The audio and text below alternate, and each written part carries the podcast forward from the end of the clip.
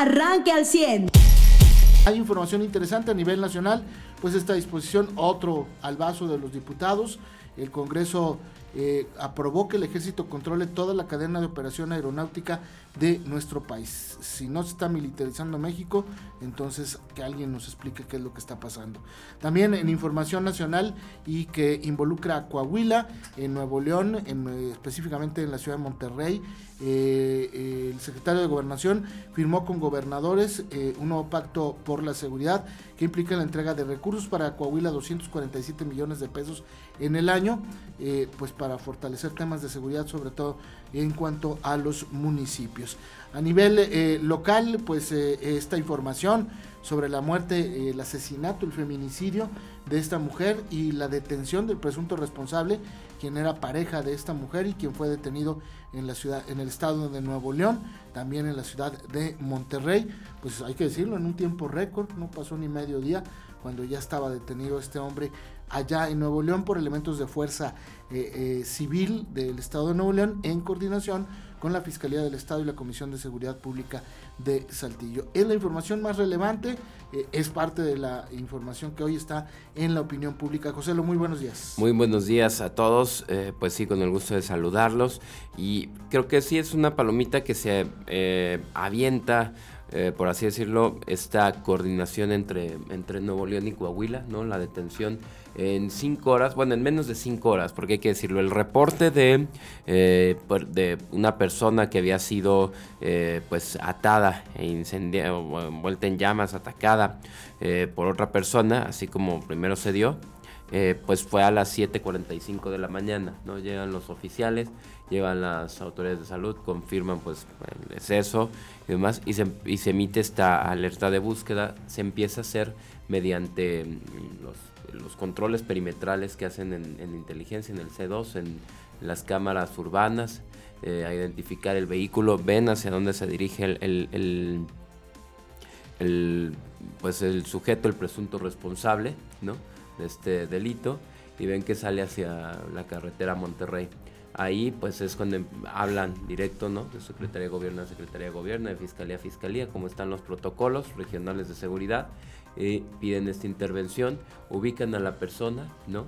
Se genera el, el, el, tema de, de, por qué se va a detener, ¿no? Y porque en realidad la persona, tenemos entendido que comete ciertos delitos en, en Nuevo León, algunos por allá que hacen que lo detengan.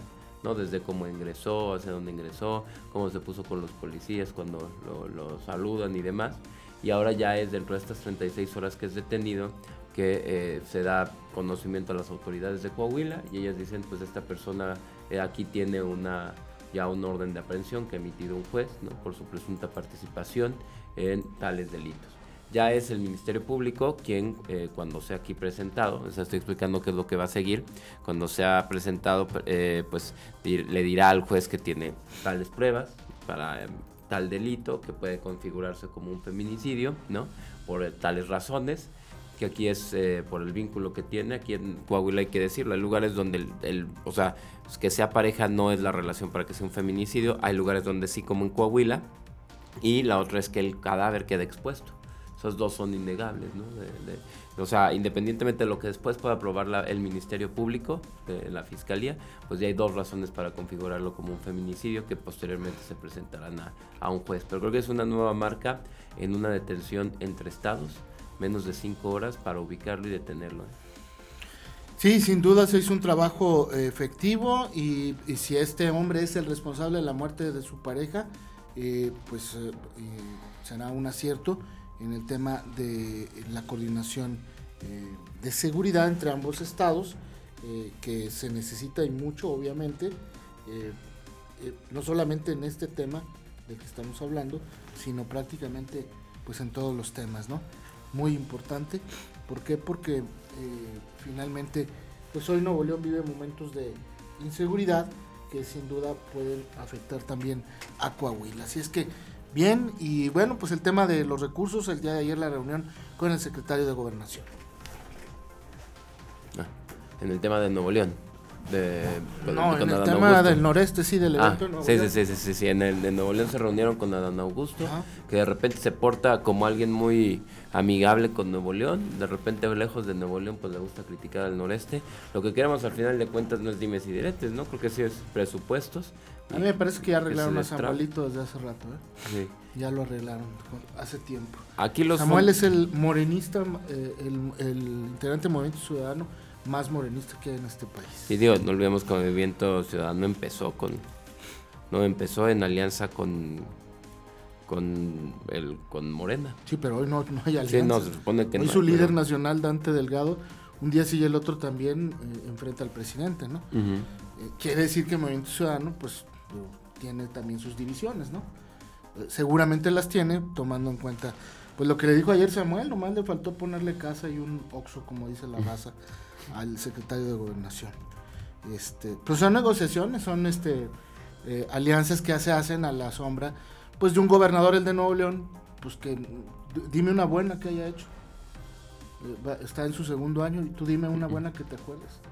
La última que dijo fue para distraer un poco la atención y anunciar que iba a ser el, estadio de Tigres, ¿no? Cuando pues Estados están viviendo un clima de inseguridad severo, viene otra vez la crisis del agua. No lo dije, digo yo, eh, lo dijo ayer la secretaria del Medio Ambiente de Coahuila, viene otra crisis del agua ya en Nuevo León y bueno, pues habrá que esperar qué es lo que pasa. Pero sí, el día de ayer, pues por lo menos eh, eh llegó un 10% de dinero más. Eh, que si lo tomamos en cuenta y, vemos que el índice inflacionario en, México está por encima del 8%, pero que ya en la realidad, a la hora que tú vas y compras una patrulla de la agencia, pues ese índice inflacionario no es del 8%. Eh, las tasas de interés de automotrices pues andan arriba del 15, del 18%, ¿no? Entonces, pues ese aumento del 10% es, es realmente nomás un aumento para pues disfrazarle un poco o taparle un poco el ojo al macho con el tema del índice inflacionario que está subiendo, ¿no? Eh, no es ningún favor a los estados, eh, no son los recursos que recibían antes y pues, esto hace pensar que el interés por la seguridad del país sigue siendo pues así, muy laxo, muy... Eh, como que sí, ahí, les va ahí para que compren unas patrullitas. Que, ni es suficiente. Este FASP, el Fondo de, Aportaciones para la Seguridad Pública, pues eh, al ser insuficiente, también, ojo, el Estado le tiene que meter otros 61 millones, es decir, correspondiente al 25% de, pero, pero al Estado ya no le puede, José, porque tiene metiéndole a seguridad todo el sector. No, no, claro, claro. Eh, al que sí le puede parece es al gobierno federal porque pues no le quiere meter eh, más lana, ¿no? ¿Por qué? Pues porque esa lana va, por ejemplo, para todos los elementos de la Guardia Nacional que hoy están apostados en el metro de la Ciudad de México. Esa lana va para los soldados que ahora tendrán que comprar equipo eh, especializado para controlar el espacio aéreo de este país eso sirve para la militarización, no para 128 mil elementos de la Guardia Nacional. que eran militares, ahora vestidos de Guardia Nacional. No eran civiles entrenados y... Siempre fueron militares. No, 128 mil elementos de la Guardia Nacional, por eso es que no tienen lana. Digo, sí tienen lana, pero la prefieren destinar en esa control, en esa militarización. Que bien como lo señalas, ¿no? Es una nueva área, bueno, ahora ya al controlar el espacio, al controlar todo en, en la operación, perdón, aérea, pues es un área que no tenían los militares y ahora ya la tienen. Eso es la militarización.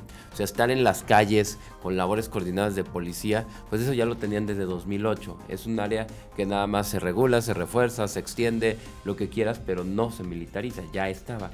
Pero control de, de aduanas, de aeropuertos, de operación aérea, de, puertos marítimos, exactamente, de esta, todo lo que ahora hacen de las carreteras a través de la Guardia Nacional, que ya es militar, de la construcción de obra, pues todas esas eran cuestiones que, que, estaban en cargos y en mandos civiles y ahora toman los militares. Eso es militarización por donde le vean, conforme le digan, eh, sin importar que nos digan chayoteros, nos insulten, que estuvieran algo en control de la ciudadanía y pasa al control del militar, se llama militarización en el país que quieras, insultando al medio de comunicación que quieras, ¿no? Pues no te parece, pídele a tu Mesías que deje de militarizar, ¿no?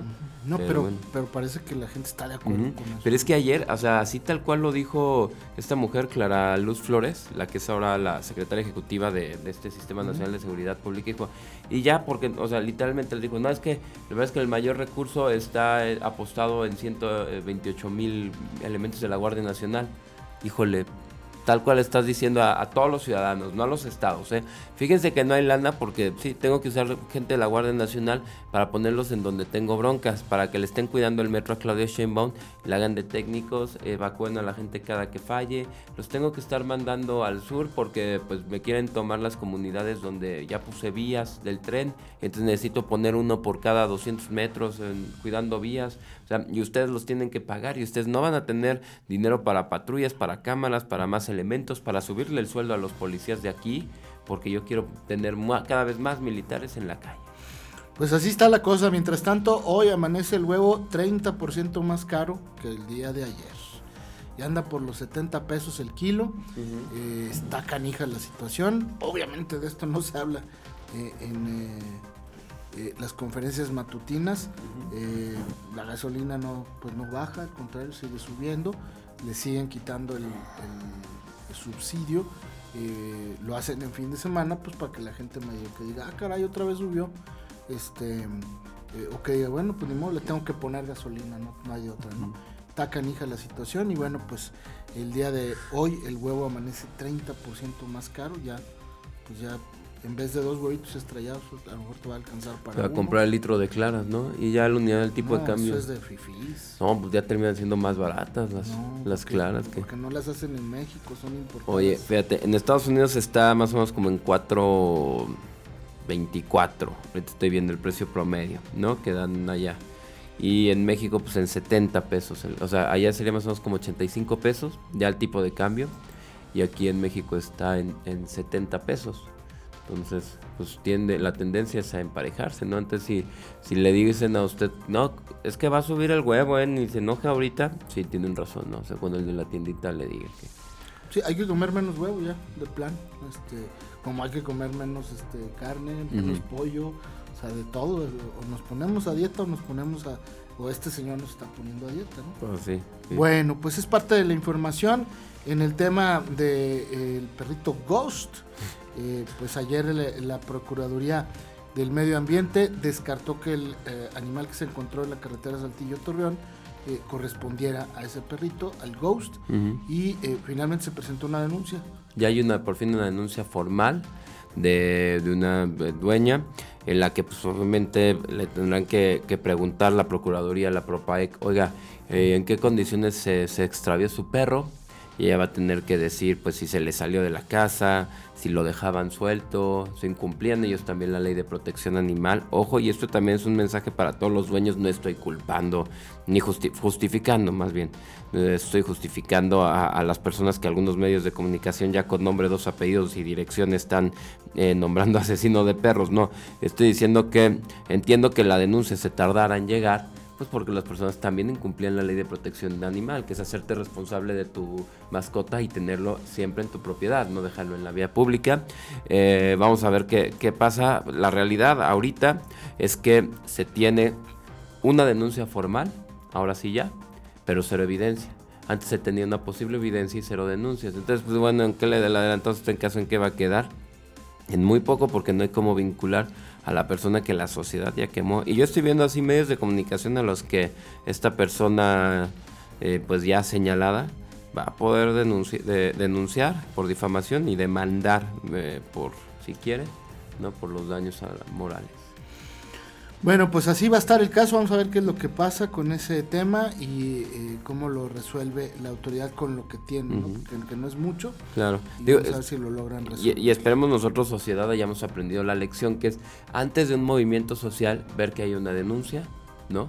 Antes de permitir que un grupo de activistas nos convoquen a algo, ver si hay una denuncia, ¿no?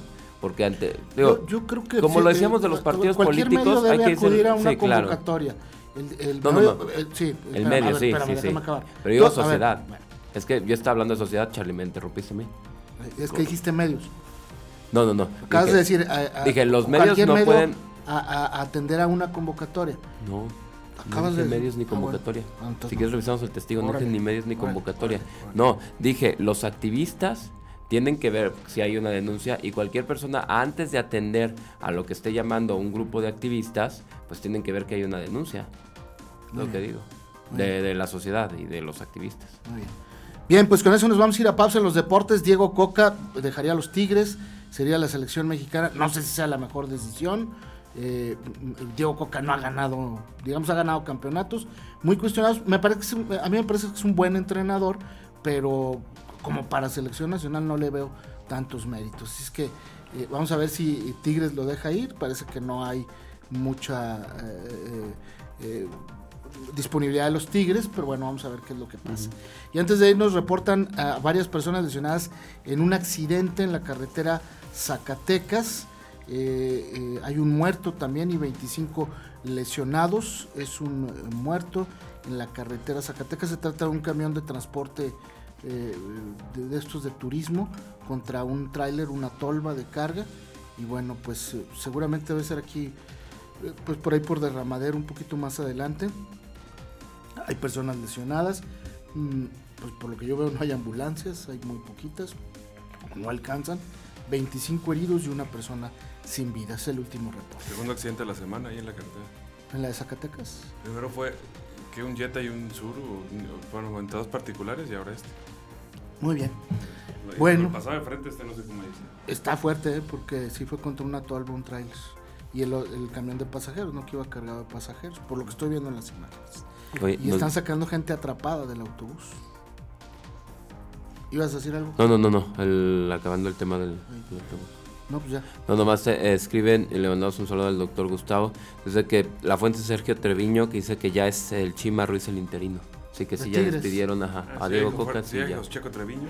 Ajá. Pues, ya sí.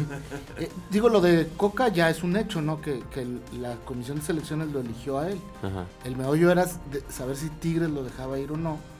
Obviamente, antes de que eh, te digan que tú vas a hacer, pues van y te preguntan, ¿no? Oye, ¿quieres ser?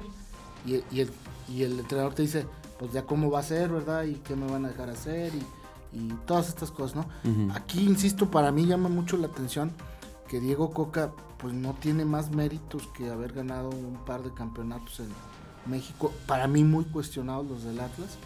Si acaso como mérito es que eh, eh, rescató, revivió algunos cadáveres futbolísticos, eh, que hoy son buenos futbolistas, entre ellos el argentino Julio Furch. no sé si otro argentino sea la solución. Pero bueno, pues por lo menos este cuate conoce a los futbolistas que juegan en este país. El otro problema que va a tener Diego Coca, pues es que no conoce a los que eh, eh, no juegan en este país. Eh, mexicanos que juegan en otros países. Con Tigres no le fue mal, ¿eh? lleva, buen paso el equipo en esta temporada. Claro, le armaron un tridente, bueno, no un tridente, sino un equipazo. Pero bueno, vamos a ver qué es lo que pasa. Pues a ver, dime, en el Veracruz, ¿qué hizo, no?